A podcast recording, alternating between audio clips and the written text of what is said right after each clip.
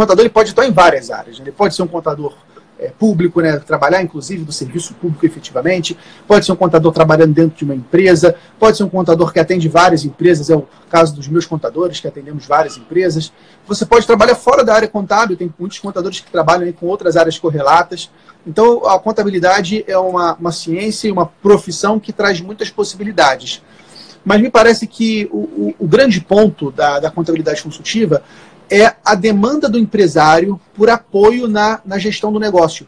Porque os, o empreendedor brasileiro, principalmente, ele é um empreendedor que não se prepara para empreender. Né? Ele, ele, empreende no peito e na raça. Ele vai lá no impulso. Muitas vezes ele herda um negócio de família e não se prepara na cara e na coragem. Então ele vem com muitas carências de informação e de ferramentas. Ele vem muito carente. Ele, ele, a gente brasileiro, a gente acha que basta a gente saber fazer um bolo que eu viro um boleiro. Mas não, uma coisa é você fazer um bolo para sua família, outra coisa é você ter um negócio de bolos. Se tem um negócio de bolo, você implica controle financeiro, controle de estoque, processos, pessoas, estratégia, vendas. Então é todo um universo por trás de um negócio. E que o empreendedor brasileiro ele não tem essa. Não, nós não tivemos essa educação. E por outro lado, na minha opinião, ainda não houve nenhuma categoria de profissionais que foi capaz de realmente resolver a gestão, especialmente a gestão financeira das empresas.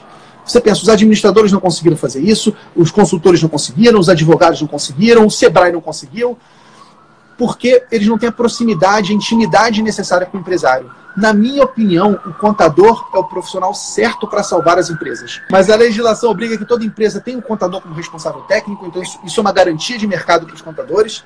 Os contadores têm a confiança dos clientes, porque já lidam com informações é, pessoais, de patrimônio, de família, de renda, de. enfim.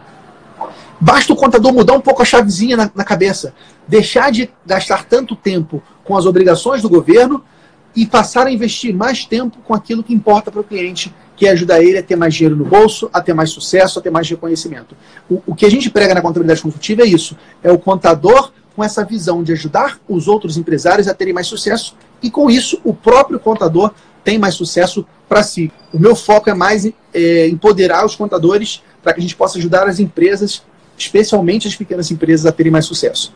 Esse, esse é o meu ponto de vista.